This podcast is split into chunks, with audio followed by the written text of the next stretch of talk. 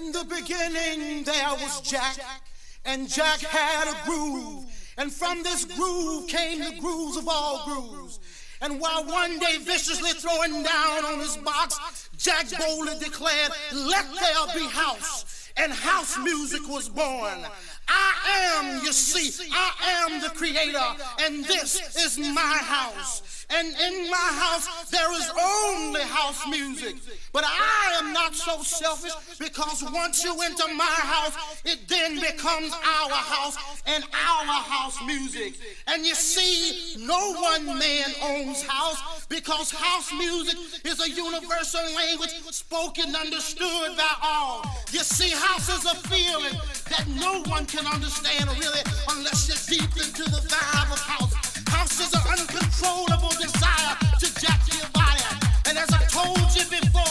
This is I.